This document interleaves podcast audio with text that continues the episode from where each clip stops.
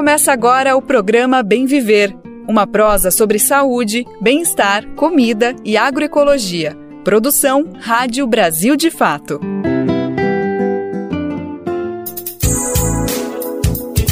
Bora para mais uma? Hoje é segunda-feira, dia 30 de outubro de 2023. É mais uma semana começando e com ela mais uma edição do Bem Viver. Reta final do antepenúltimo mês do ano, é verdade, tá quase acabando. Ainda tem novembro inteiro, dezembro inteiro, mas a gente já tá nos últimos dias de outubro. Essa semana mesmo já não estamos mais em outubro, já começa novembro.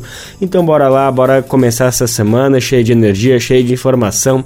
Eu sou o Lucas Weber e tô por aqui pela próxima uma hora para trazer todos os debates que o Brasil de fato propõe por meio das notícias populares, a perspectiva popular que a gente traz para as notícias do Brasil e do mundo. Bora então conferir quais são os destaques do programa de hoje. Estudo mostra como que governo Bolsonaro falhou na comunicação com população rural sobre a Covid. Deputada do Rio acusa inteligência artificial da Microsoft de racismo após robô criar mulher negra com arma na mão. Edição do podcast 3x4 discute as emergências climáticas na perspectiva do capitalismo. Mulheres de assentamentos MST produzem óleos essenciais em harmonia com a natureza. Esses são alguns, mas são vários os destaques do programa de hoje. Então a gente está começando o programa. Vem comigo, vamos nessa.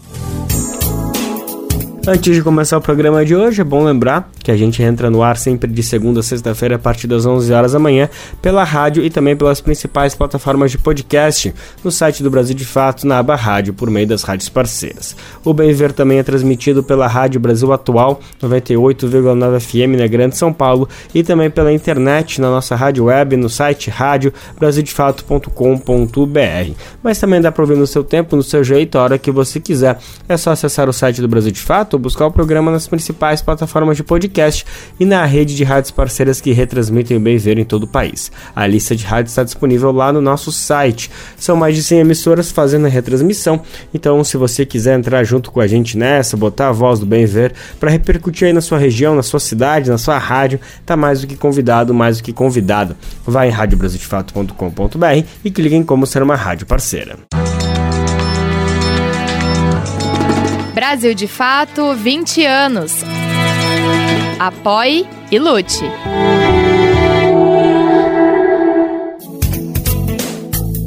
A gente começa o Bem Ver de hoje lá em Minas Gerais, na Zona da Mata, para conhecer uma pesquisa muito bacana que foi realizada pelo último ano. Olha só que interessante: 50 mulheres rurais foram entrevistadas e tiveram a rotina acompanhada para saber como foi o combate à pandemia naquela região. Foram escolhidas mulheres quilombolas, assentadas à reforma agrária e agricultoras convencionais. E o estudo mostrou algo que a gente já podia estar tá deduzindo, já tinha uma noção, mas agora a gente realmente tem fatos que devidamente evidenciam o que aconteceu, que foi que o governo Bolsonaro falhou, ou não sei se dá para dizer que falhou, se nem tentou se comunicar com a população rural sobre como se cuidar em relação à Covid.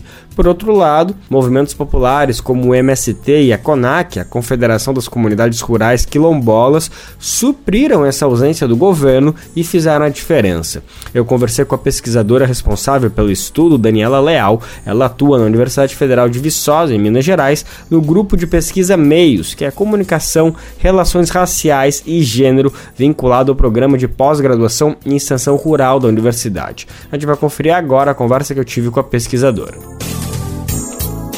Antes de começar a nossa conversa, então, Daniela Leal, muito obrigado pela tua disponibilidade. Vai ser um prazer falar contigo. Eu estou ansioso para saber os resultados dessa pesquisa, que só essa introdução que eu já tive contato já me deixou muito curioso e muito feliz de ver que algumas coisas que a gente já estava percebendo na prática ao longo da pandemia, agora a gente tem um estudo para realmente consolidar, ver que não se tratava apenas de uma percepção, mas da realidade. Então, muito obrigado pela tua disponibilidade, por ter produzido esse material e estar tá aqui para divulgar, para compartilhar com a gente, viu? Ah, eu que agradeço o interesse de vocês também, de conhecer né, o nosso, nosso estudo. Que ótimo. É, Daniela, para começar, então, para a gente conversar, entender um pouquinho, eu queria entender um pouquinho mais da metodologia que vocês aplicaram para a realização. Essa pesquisa foi desenvolvida com 50 mulheres rurais, entre quilombolas, assentadas na reforma agrária, agricultoras convencionais, tudo isso da Zona da Mata de Minas Gerais. Eu queria entender um pouquinho se vocês foram conversar com essas mulheres, que tipo de contato, se foi uma conversa de 15 minutos, um café, passaram um dia, enfim, queria entender um pouquinho mais como foi esse processo de coleta dessas informações para construir todo esse escopo de trabalho que está sendo divulgado agora. Então, a gente compreende que o rural ele é muito heterogêneo. Então, para você, a gente fez esse recorte pela perspectiva de gênero, que é para estudar as mulheres, porque tem outros estudos, e o nosso estudo mostrou também que as mulheres são as responsáveis pelo cuidado da saúde na família. Então, é, a gente está passando por uma emergência sanitária, as mulheres elas é, têm essa, esse papel né, de cuidadora das suas famílias, então a gente fez esse recorte nas mulheres rurais. E entendemos que mulher rural, ela não é homogênea, são várias categorias. Então, a gente estudou aquelas que estão ligadas a comunidades quilombolas, assentadas do MST, e também é, participantes que não são organizadas politicamente, para a gente poder ter uma dimensão do impacto do território também. É, a gente não apenas fez entrevista, a gente fez é, conversas em profundidade, como também percebendo que é, havia uma lacuna no acesso a tecnologias de informação, que foi muito importante na pandemia, porque com isolamento social, muito da informação, é, do, do, convívio, do contato, tudo era pela, pelo celular. Então, não só assim, ela, é, algumas tinham limite do, do acesso mesmo, não tinha aparelho, não tinha provedor, como muitas também não tinha o conhecimento, as habilidades para usar a tecnologia. Então, percebendo isso, a gente também, o Grupo Meios ofereceu oficinas é, para trabalhar a tecnologia. Então, a gente teve bastante contato com essas mulheres, porque não, não foi só uma conversa, foram várias conversas, e a gente também podendo oferecer esse, esse não é um produto, mas essa devolutiva da atenção delas, a gente também pôde aprofundar mais é, nas necessidades ou no que elas estavam passando ao longo da pandemia. E aí um diferencial foi que a gente fez uma análise baseada na interseccionalidade, que é, é essa travessia de marcadores, raça, classe, gênero, território. Então a gente é, buscou fazer uma uma interpretação dos dados também levando em conta isso. Perfeito, Daniela. Então, eu queria te ouvir um pouquinho mais dessa intersecção que vocês fizeram e agora, especialmente em relação ao território. É, nessa pesquisa, então, tiveram três grupos populacionais, digamos assim, que vocês abordaram, que é, então, as mulheres quilombolas, mulheres assentadas à reforma agrária e agricultoras convencionais que tipo de diferenças a gente pode perceber na comunicação que chegou sobre esses cuidados pandêmicos, essas, essas atenções sanitárias, que a gente pode perceber nesses distintos três grupos? Da, existe alguma classificação ou não é muito por aí que é importante a gente fazer esse recorte? Olha, foi uma diferença muito grande, porque é, o governo, não só o governo federal, como estadual também, foi muito é, negligente quanto, principalmente, assim, é, o governo federal, então, nem se fala, né? Porque além de não produzir informações de qualidade, ele ainda produziu desinformação, com essa, essa vontade de trazer o tratamento precoce como um protocolo de enfrentamento, isso é, deixou a comunicação muito truncada.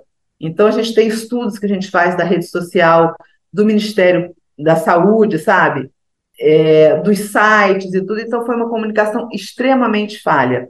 Então, para aquelas, aquelas é, mulheres rurais, por exemplo, que estão associadas ao, ao movimento Sem Terra, elas foram supridas de todo tipo de informação, uma informação de qualidade, uma informação que dialogava com é, as comunidades rurais, porque é diferente, é muito diferente os contextos, o rural e o urbano, o acesso a promoção em saúde, sabe, o acesso a postos de saúde, a médico, transporte que leva até o, até o, os hospitais, até as UBS. Então, tem muita disparidade. A, próxima, a própria tecnologia, sabe, que no rural ela não é tão acessível, porque não pega o 4G, e as empresas, como é pago, não têm interesse de botar suas torres ou de levar a internet para muitos rurais, assim. Mas, assim, o movimento, o MST, ele supriu muito da, das lacunas que ficaram sobre a informação. Ainda mais, assim, fora isso, ainda é, instruíram as mulheres como não cair na fake news, sabe? Como se prevenir da desinformação, né? Enquanto que essas mulheres que não não estavam associadas a nada, elas ficaram sem esse tipo de apoio. Então, a gente mesmo na entrevista, a gente conseguiu perceber isso, que quem teve essa informação do MST estava mais cuidadosa, por exemplo, com a higienização, com, com a proteção do álcool, assim, mais estavam mais conscientes do que as outras.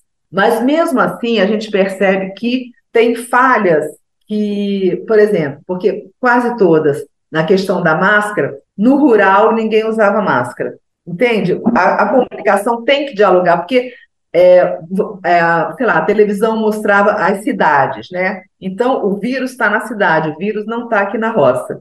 Mas está, porque as pessoas vão na cidade, as pessoas vão no mercado, né? Então, por isso que é importante ter uma, uma comunicação que dialogue com essa lógica. Então, o MST ele foi muito eficiente. Mesmo assim, algumas coisas, algumas fios ficaram de fora, assim, né? E as, as quilombolas também, as assentadas, as da comunidade quilombola, a CONAC, outros, outros, outras entidades assim, também se empenharam em suprir essa comunicação que o governo federal não estava levando à frente. Perfeito, Daniela. É, o final da tua resposta já me parece ser a resposta do, da próxima pergunta que eu vou trazer, mas de qualquer forma eu ainda vou fazê-la porque eu queria te escutar um pouquinho mais sobre isso que é como que essas coisas têm que conversar.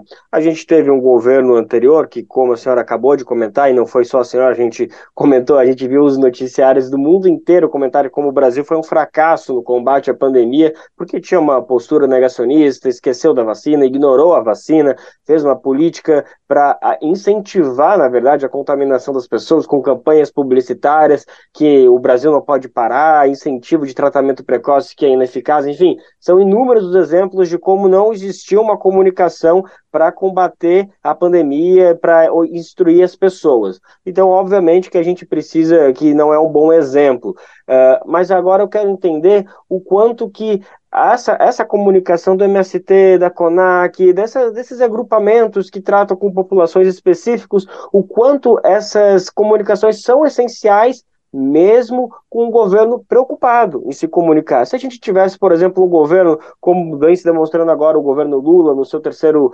mandato, mas como foi nos outros governos também, nas suas outras gestões, preocupadas em ajudar a instruir a população, como foi no caso da, da, do H1N1 ainda há 10 anos atrás, enfim, que houve essas políticas, houve uma comunicação, mesmo com essa comunicação eficiente ou pelo menos é, interessada em ajudar. Mesmo assim, é importante que MST, CONAC e outros exemplos de instituições, organizações que tratam diretamente com populações, também é importante que essas organizações tenham maneiras de se comunicar com a população. Qual que é o equilíbrio? Aonde que tem que ter um encontro para as coisas também não se sobrepuserem, também não ficar um choque de informações? Queria ouvir um pouquinho a análise da senhora sobre essa questão. Então, é porque tem que conhecer o público, né? Tem que conhecer o público.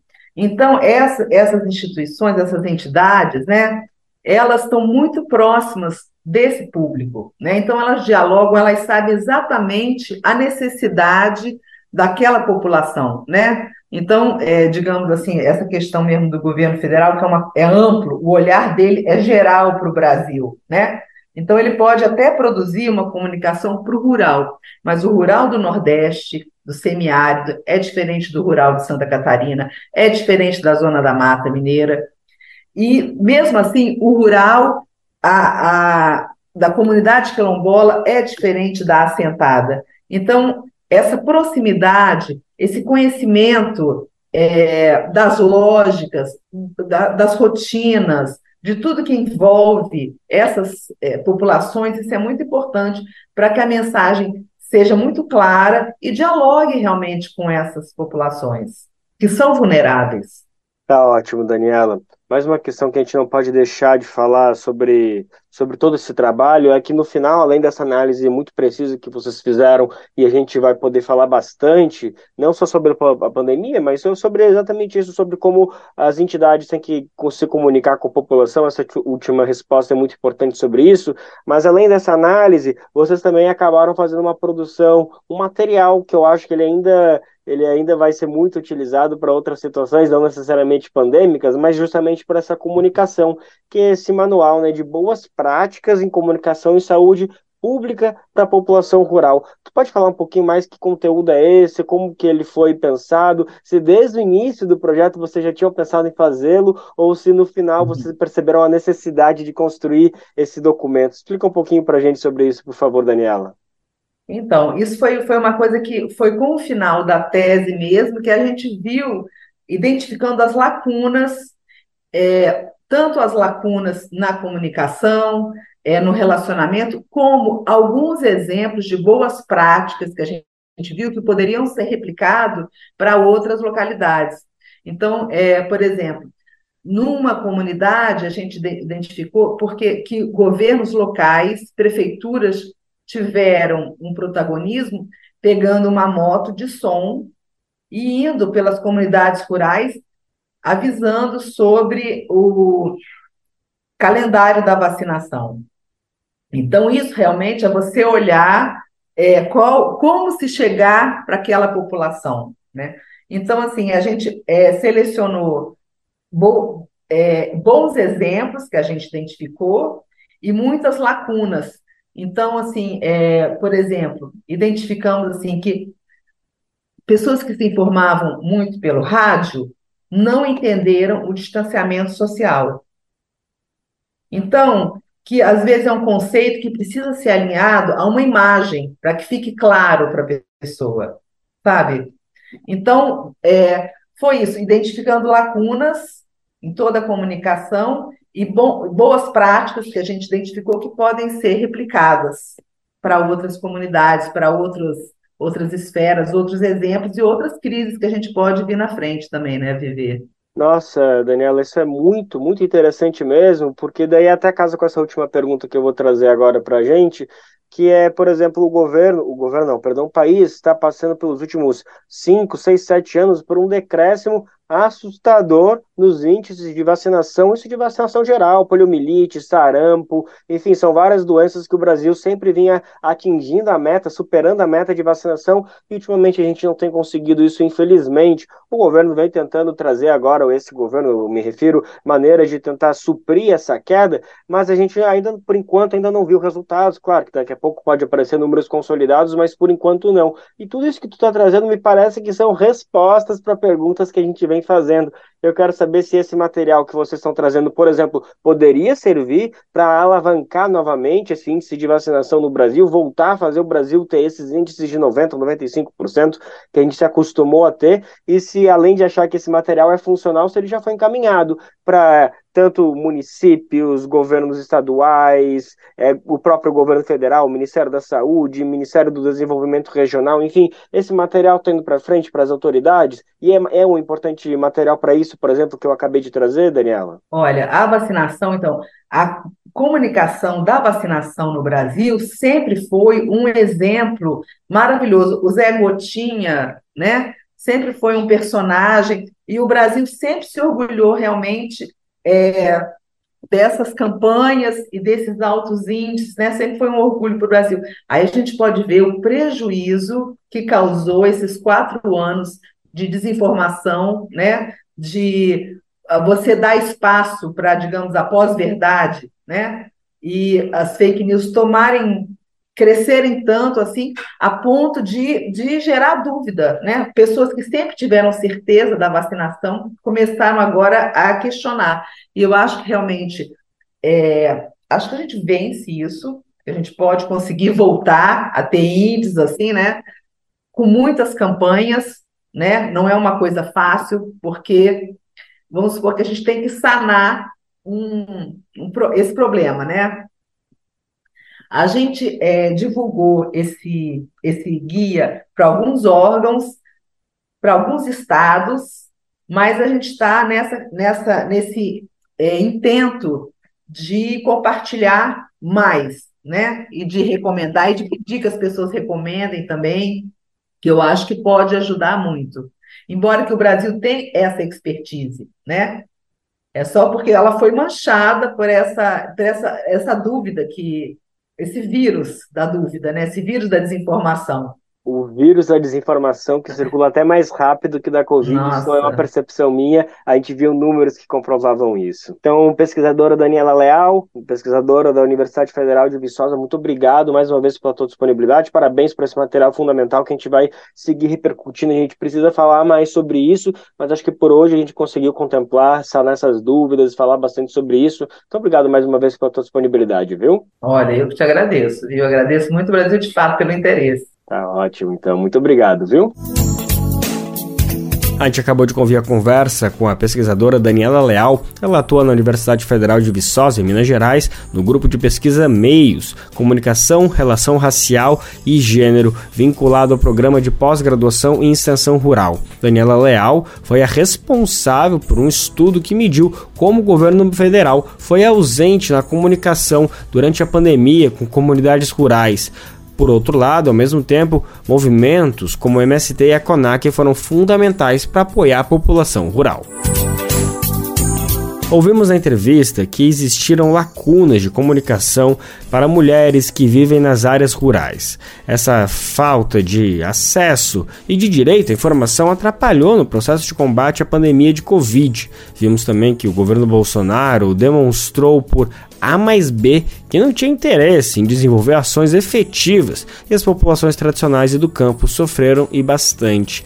Mas além de um governo negacionista, como foi o anterior, existe ainda o olhar para as questões estruturais. É preciso garantir formas permanentes de cuidado e representatividade popular no acesso aos meios de informação e comunicação também. E isso, obviamente, é para outros públicos, além das mulheres que vivem nas áreas rurais. Essa falta de estrutura e representatividade tem muitas consequências. Você já viu falar, por exemplo, em racismo algorítmico? Essa é uma situação em que a composição de tecnologias de aplicativos que usamos em celulares e computadores reproduzem os atos do dia a dia que precisam ser combatidos. A deputada estadual Renata Souza, do PSOL do Rio de Janeiro, denunciou um caso de racismo algorítmico quando foi utilizar uma trend, ou seja, uma tendência que viralizou nas redes sociais. Utilizando o celular ou computador, você deve lembrar que muitas pessoas publicaram imagens em que aparecem com personagens da Disney, da Pixar nas redes sociais, né?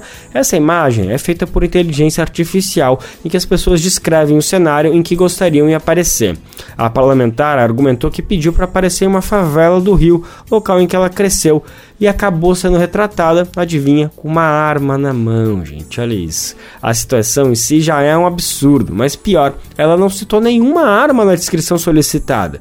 Vamos entender melhor que denúncia é essa? Quem conta pra gente é Daniel Lamir. A deputada estadual Renata Souza, do PSOL do Rio de Janeiro, utilizou as redes sociais para denunciar um caso de racismo algorítmico. Ela citou a inteligência artificial por trás da trend que cria imagens inspiradas em personagens da Disney Pixar. A parlamentar do Rio de Janeiro é nascida e criada no conjunto de favelas da Maré, na zona norte da capital fluminense. Ela contou que, ao criar uma imagem inspirada em posters da Disney, na última quinta, a imagem gerada a retratou como uma mulher negra com uma arma na mão. A denúncia foi feita na página da deputada. Fomos entrar na trend, nossa equipe observou que a gente poderia colocar assim: uma mulher negra, como eu, chamada Renata Souza, com uma favela ao fundo, com um blaze estilo africano dentro de uma favela.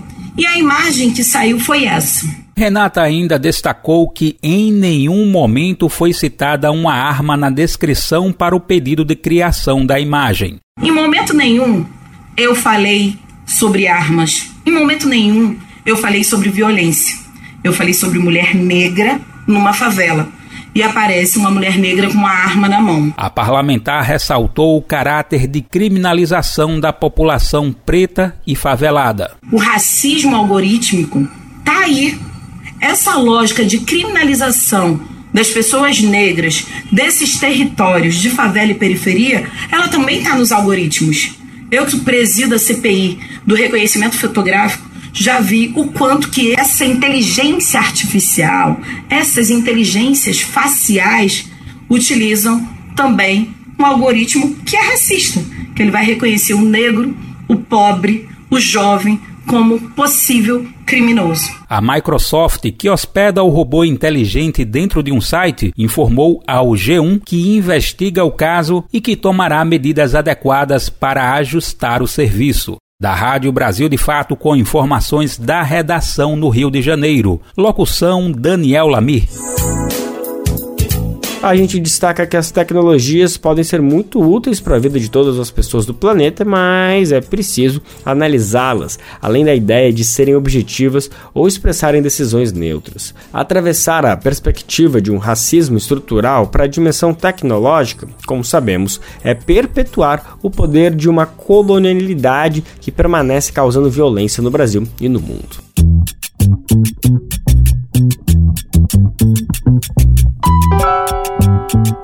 Oi, pessoal. Eu sou Rosana Fernandes, da Coordenação Política Pedagógica da Escola Nacional Florestan Fernandes. E hoje eu tenho um convite especial para você. A Escola Nacional Florestan Fernandes precisa do seu apoio para continuar promovendo a formação política da classe trabalhadora.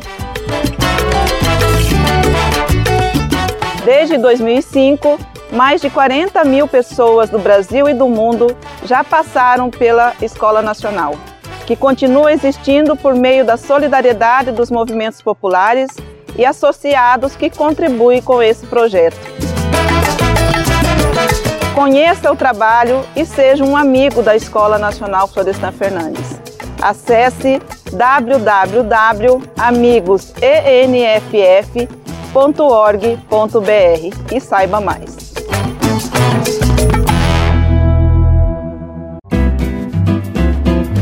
Programa Bem Viver. Sua edição diária sobre saúde, bem-estar, comida e agroecologia. Agora vamos falar sobre as estratégias textuais das redações do Enem, o Exame Nacional do Ensino Médio. A gente sabe que na educação, como um todo, é importantíssimo garantir matérias como filosofia e sociologia, como forma de estimular o senso crítico na sala de aula. Das redações do Enem, a pesquisadora Bruno Cohen concluiu o mestrado analisando provas de redação que tiveram nota máxima em 2019. Na época, o tema foi a democratização do cinema. O trabalho serve de referência para se defender o desenvolvimento técnico e crítico dos textos avaliados pelo INEP, que é o Instituto Nacional de Estudos e Pesquisas Educacionais Anísio Teixeira. A gente vai receber mais informações na reportagem de Bela Correia, da Rádio FMG. Aqui tem ciência. Pesquisas da UFMG ao seu alcance.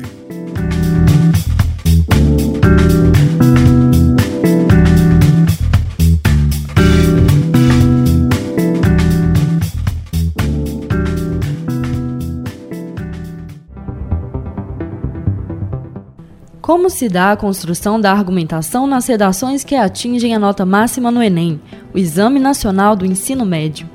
O bom desempenho na prova de redação pode ser decisivo para o acesso dos estudantes a instituições públicas de ensino superior, uma vez que a nota do Enem é usada na classificação do SISU, o Sistema de Seleção Unificada do Ministério da Educação. A pesquisadora Bruna Corren, que concluiu o mestrado no programa de pós-graduação em Estudos Linguísticos da Faculdade de Letras da UFMG, analisou provas de redação que atingiram nota 1000 na edição de 2019 do Enem. Ela conta que o interesse pelo tema foi motivado pela experiência no trabalho de produção de texto em pré-vestibulares. Depois que eu me formei, um dos meus trabalhos, que foi em um pré-vestibular, eu tinha contato justamente com a questão da redação do Enem e uma coisa que sempre me intrigou assim foi essa questão da argumentação. Então assim, o repertório sociocultural lá nas redações do Enem e como que isso contribuiria ou não para a construção argumentativa, né? Que depois, com minha pesquisa, eu concluí que seria, na verdade, uma textualização argumentativa. A textualização argumentativa mencionada pela pesquisadora é o processo de construção do texto por meio do uso de diversas sequências textuais, de maneira coerente e coesa, com o objetivo de defender um argumento principal. As sequências textuais podem ser argumentativas, descritivas ou explicativas, por exemplo. Como os próprios nomes indicam, respectivamente, elas têm a função de dar ao texto um maior caráter de argumentação quando se pretende defender um ponto de vista, de descrição, com maior detalhamento de determinado assunto, ou de explicação, no qual o autor esclarece o leitor sobre determinado aspecto do texto.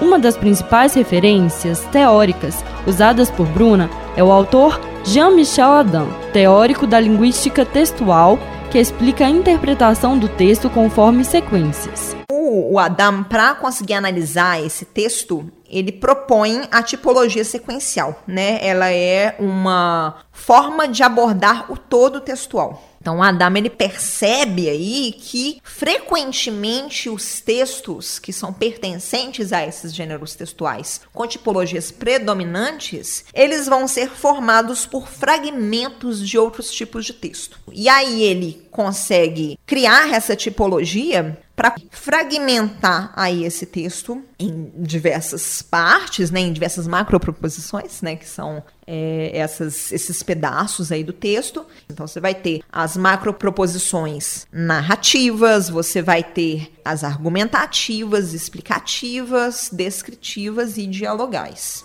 O tema da redação do ano de 2019 foi a democratização do acesso ao cinema, e as provas que obtiveram nota máxima foram disponibilizadas pelo INEP, o Instituto Nacional de Estudos e Pesquisas Educacionais Anísio Teixeira, na página do participante do Enem, com livre acesso. Bruna Cohen já conhecia os textos, devido ao trabalho com redações e produção de texto nos pré-vestibulares.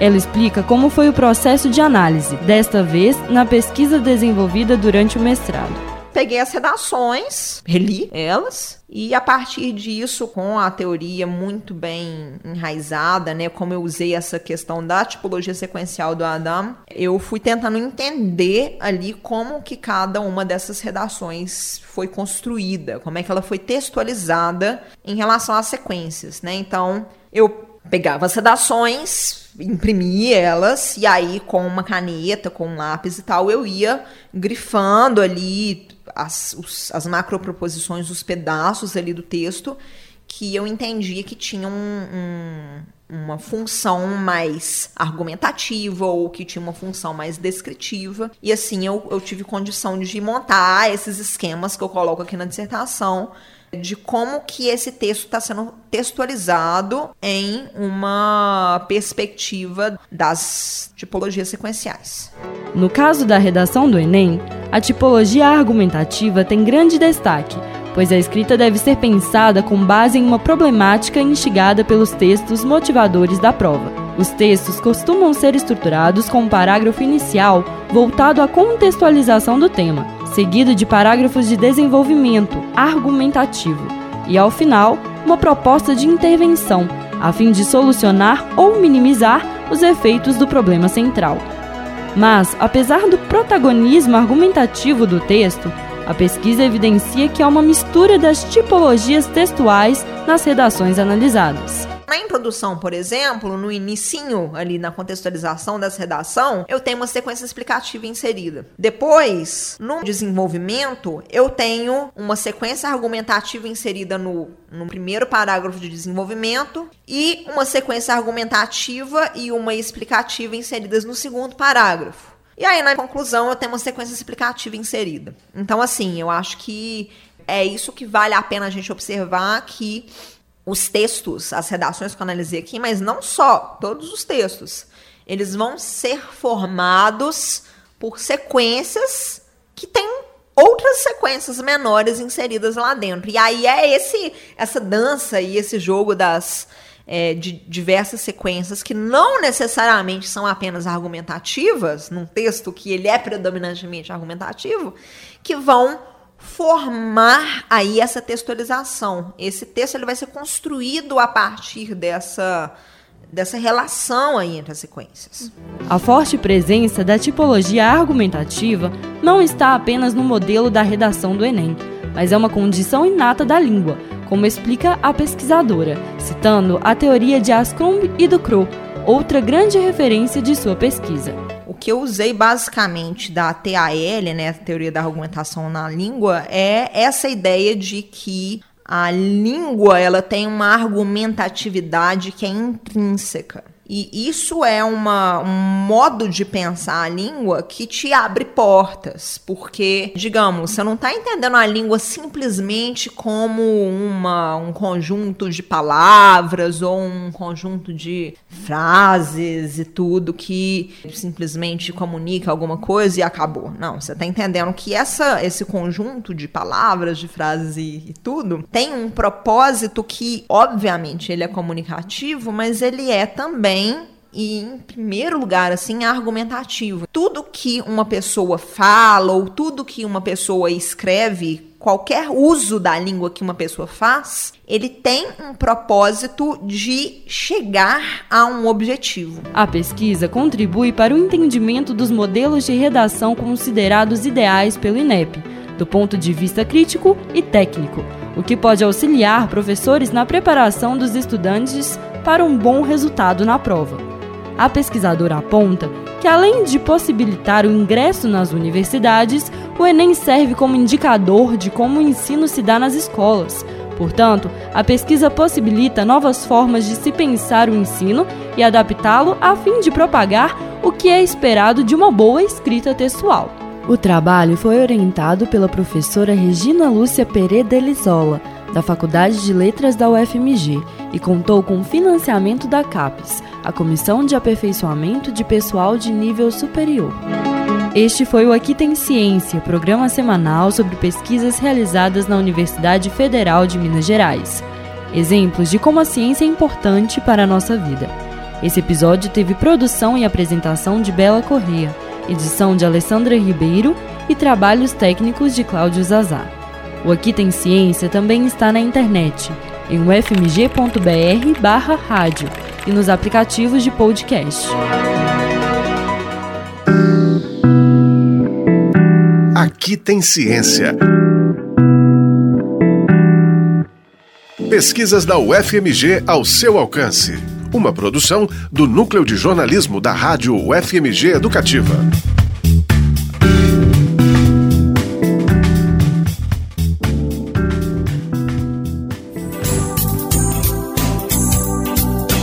Antes tarde do que nunca, né? Como é de costume, passando aqui para avisar que tem edição nova do podcast 3x4 no ar, que saiu na sexta-feira. Quem ainda não viu, tá mais do que na hora de dar play e saber tudo o que está acontecendo. Essa edição do 3x4 trouxe a pauta das emergências das mudanças climáticas. O convidado da vez foi o professor de Geografia de Osmar Filho. Ele é coordenador científico da Associação de Pesquisa Ialeta. Um dos temas destacados por ele foi o racismo ambiental. Vamos conferir um trecho da fala dele. A população negra aqui ou em qualquer lugar do mundo vive racismo ambiental porque o, o, a, o que a gente originou como Estado moderno é racista. A Constituição de 88 não responde à vida da população negra no Brasil.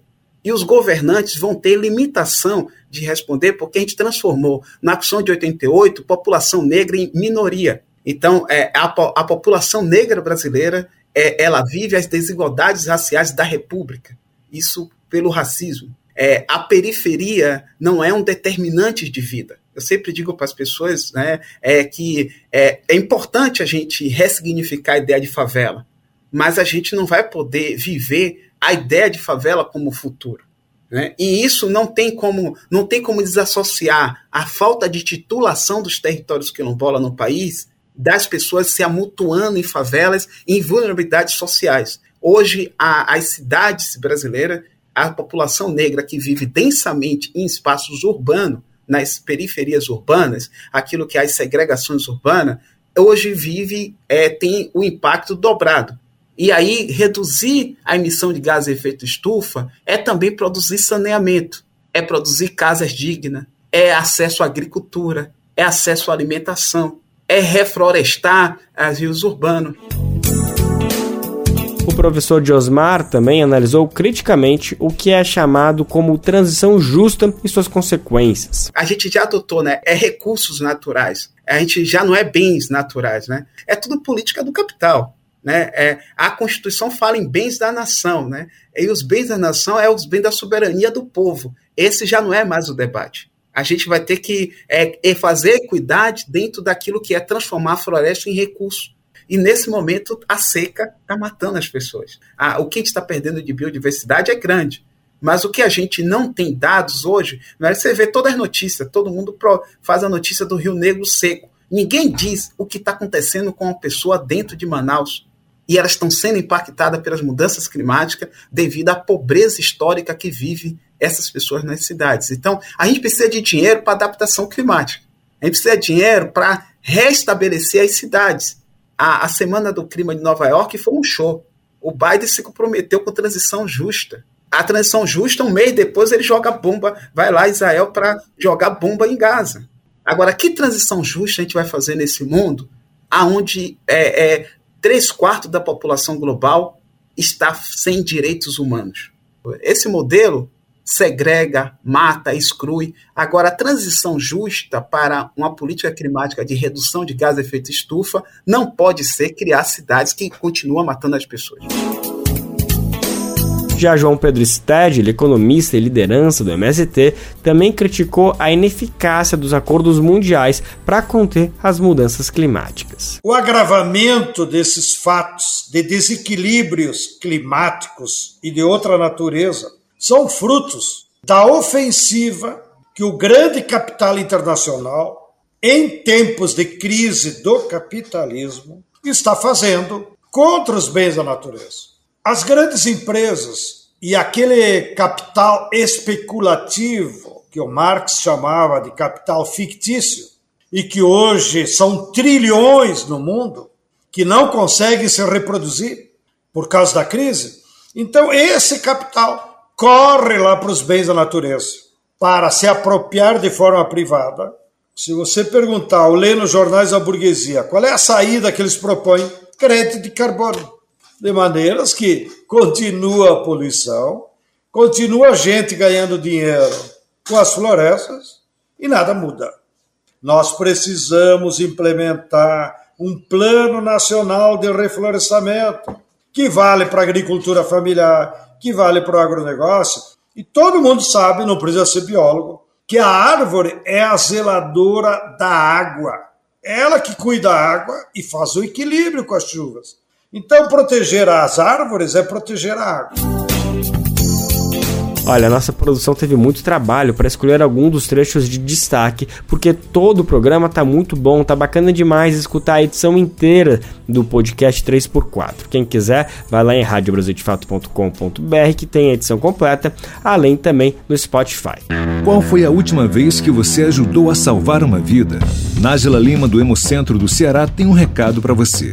Todo dia é dia de doação e não espere você conhecer alguém para exercer esse gesto de solidariedade. Existem muitas Marias, José que precisam de sangue e a gente não precisa conhecer para ajudar a salvar, a reescrever a vida dessas pessoas. Tome uma atitude e salve vidas. Doe sangue. Uma parceria Rádio Senado. Você está ouvindo o programa Bem Viver, uma prosa sobre saúde, bem-estar, comida e agroecologia.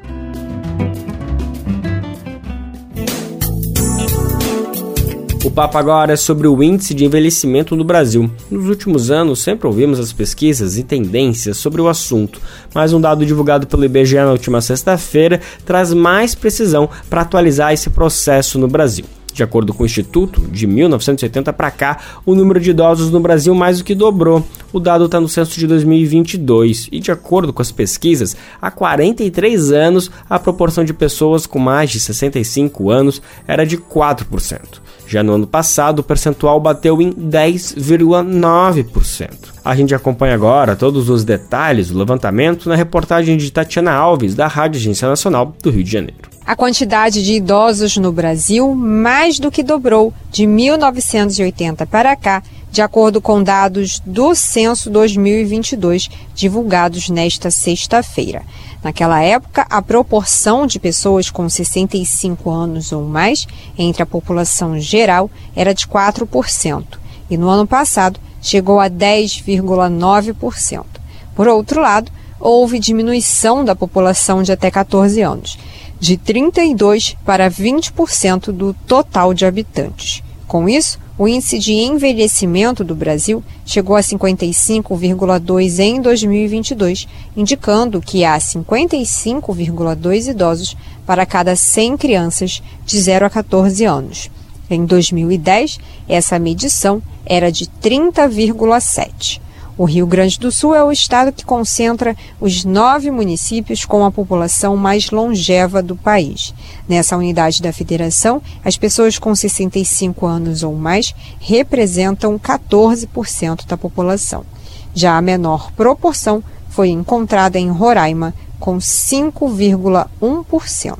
Outro índice apurado foi a idade mediana, que é o número que separa a metade mais jovem da metade mais velha da população.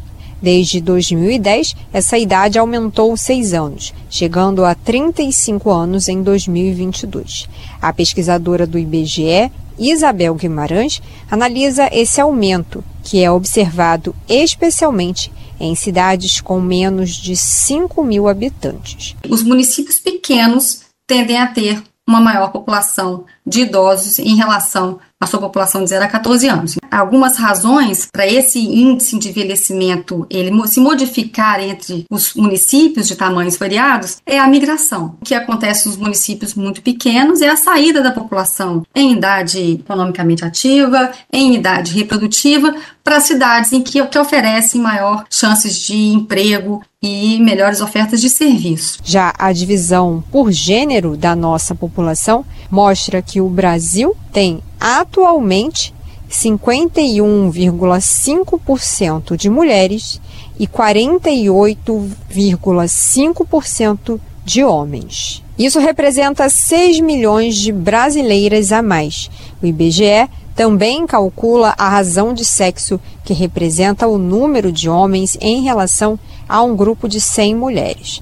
Desde 1980, a razão brasileira diminuiu de 98 para 94 homens para cada 100 mulheres, mas isso varia conforme a idade. A maior proporção de homens do nascimento até os 24 anos, mas a partir do grupo etário de 25 a 29 anos, há uma maior proporção de mulheres na população. Isabel Guimarães explica os fatores que influenciam nessa diminuição. Nascem mais meninos, mas morrem também mais meninos. E principalmente nas idades dos jovens adultos, a gente tem uma, uma sobremortalidade masculina muito, muito maior do que a população feminina.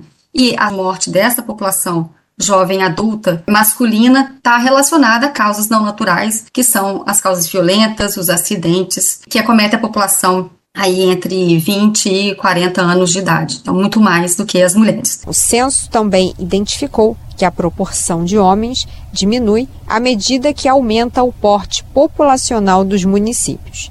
Nos municípios com até 5 mil habitantes, há 102,3 homens para cada 100 mulheres.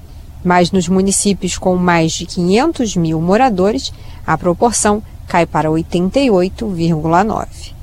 Da Rádio Nacional no Rio de Janeiro, Tatiana Alves. Quer saber onde encontrar livros bons, baratos e com conteúdos que te ajudam a entender a situação atual do Brasil e do mundo? Na expressão popular Lá você encontra obras sobre marxismo, agroecologia, educação popular, literatura e muito mais. Com os livros da expressão popular, você se fortalece para a batalha das ideias e para a construção de um mundo melhor. Para saber mais sobre o acervo dessa editora popular, acesse o site expressãopopular.com.br ou faça uma visita à livraria na Rua Abolição 201, próximo ao metrô Anhangabaú, em São Paulo. Editora Expressão Popular. Você já ouviu falar em sistema límbico? Bom, com a ajuda da produção, eu vou explicar um pouquinho o que, que significa isso. Sistema límbico está no nosso cérebro e é formado por um conjunto de estruturas interconectadas que processam emoções, comportamentos motivados e memória. Por que, que a gente está falando sobre isso agora, né? É porque a gente vai trazer agora uma experiência que nos ajuda muito a pessoas a equilibrarem esse sistema que é por meio dos óleos essenciais. Pelo cheiro e contato com a pele, esses produtos são muito importantes para ajuda, já que as emoções, como sabemos, também auxiliam, por exemplo, de forma positiva ou não, na nossa imunidade. E com as emoções também tomamos muitas decisões no nosso dia a dia, como enxergamos o mundo, por exemplo. E por falar nisso, a experiência que vamos ouvir agora mostra como a reforma agrária popular é importante no Brasil. O repórter Pedro Estropassolas viajou até Arataca, no sul da Bahia, para conhecer a experiência das mulheres do assentamento Terra Vista do MST na produção de óleos essenciais. Vamos conferir essa experiência agora no Momento Agroecológico de hoje.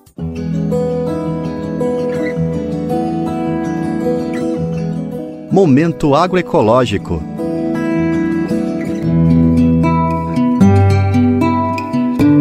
Valdeci conta de onde vem o amor e a relação com as plantas. A minha mãe que me trouxe aqui, para aqui, ela veio primeiro e aí depois eu vim.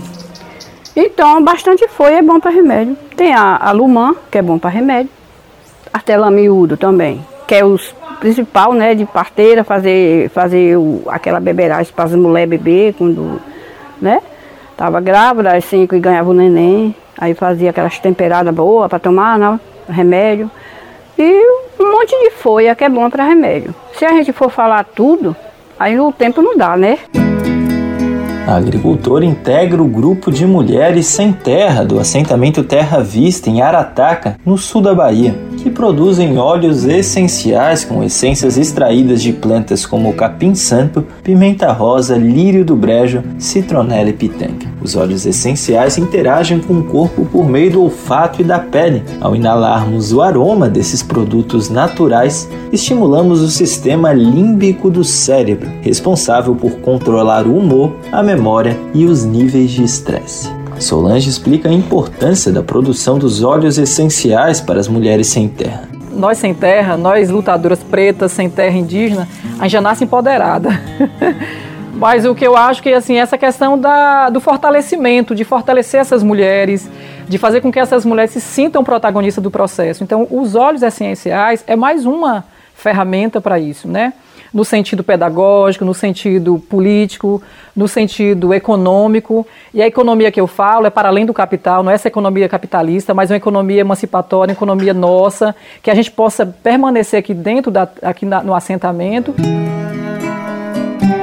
Todos os produtos da marca Arte da Terra são naturais e orgânicos. As espécies são cultivadas na própria área do MST, que passa por um processo de reflorestamento e transição agroecológica desde a ocupação da área em 1992. Valdeci conta da variedade de plantas usadas na produção dos óleos. A gente faz de aroeira, capim santo, é, a cintronela, pitanga, o lírio do brejo, que a gente faz também, viu?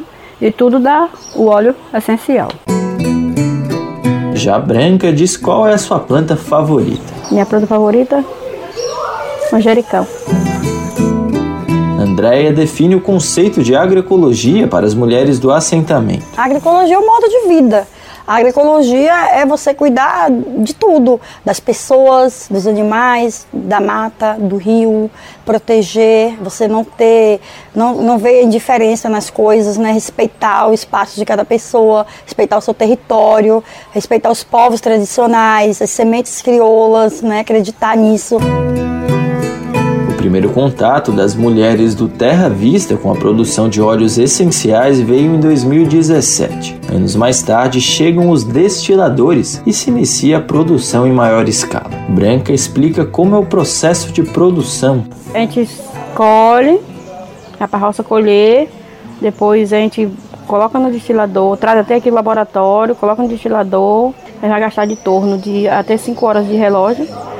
O tempo de destilar dele começar a gotejar é de 40 minutos a 50, depende da, da potência do fogo. Foi a partir da chegada dos destiladores que o grupo de mulheres também estruturou o espaço de cultivo das plantas medicinais, que chamam de mandala. É o que explica Andréia. Ali a gente cultiva plantas é, de de ciclo curto e que são cultivadas mesmo, né? Que são as plantas mais conhecidas na região. A gente adquiriu aqui na comunidade, nos territórios aqui por perto, os territórios indígenas, quilombolas. A gente consegue, onde a gente viaja, a gente vai conseguindo mudas e, e aquilo, é uma troca, né? Assim, se a gente lê, a gente pesquisa bastante, vai ver que as mulheres sempre foram detetoras das sementes crioulas, sempre na agricultura. As mulheres teve um papel muito importante, primordial, assim, de frente na agricultura. A, é, as mulheres sempre teve esse papel e de ser guardiãs, de guardar. Hoje, além dos óleos, também começam a surgir outros produtos. Andréia conta da variedade. Sabonetes, que as pessoas estão aceitando muito bem. Nosso sabonete de aroeira, nosso sabonete de manjericão, sabonete de chocolate, é, de alfazema e também nós temos as pomadas, né, pomada de aroeira, pomada de amêscula, tudo, tudo de forma bem artesanal, né, sem um conservante. Os rolons, repelentes, a gente tem dois modelos de repelente, a gente tem um repelente líquido e o um repelente em forma de creme. A venda dos produtos se dá em feiras e eventos e também no próprio assentamento. Mas para essas mulheres, mães e produtoras agroecológicas, a produção vai muito além da parte econômica como conta Andréia. E a gente não fica só nessa questão, né? A gente não está preocupado muito com a questão financeira, mas preocupou com essa questão de criar uma rede de mulheres, né, que possa, né, levar essa bandeira, levar esse legado, fazer esse resgate, trazer de volta nesses usos das plantas medicinais de diversas formas, não, não só com os óleos essenciais, mas de todas as maneiras que a gente puder usar, que a gente puder trazer para nossa família, para nossa casa, para os nossos vizinhos e amigos, né, para quem está próximo da gente gente, para nossas escolas especialmente. Solange explica a importância das mulheres na luta pela terra. O trabalho que a gente vem desenvolvendo com as mulheres aqui é desde a ocupação. Então, assim, não é uma coisa de, de hoje. Ela é fruto de uma luta. Inclusive, a luta pela terra aqui, as mulheres sempre estiveram na frente, as lideranças femininas sempre estiveram na frente da luta, no confronto aí, em defesa da terra. De Arataca, da Rádio Brasil de Fato, Pedro Estropaçolas.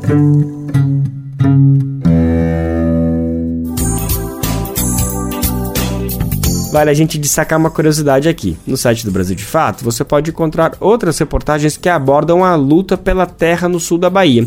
Assim como outras regiões do país, a história das famílias do MST nesses territórios não se encerra com a conquista pela terra. A transformação é contínua, mesmo depois do direito à terra concedido. Eles encaram o processo de mudar a biodiversidade em locais que muitas vezes estavam fadados a monoculturas para uma transição agroecológica. Isso, como sabemos, não acontece da noite para o dia. A recuperação dos biomas pode levar muitos anos ou até décadas. Especificamente no sul da Bahia, um fungo chamado vassoura de bruxa foi capaz de derrubar boa parte da produção de cacau, isso durante a década de 90.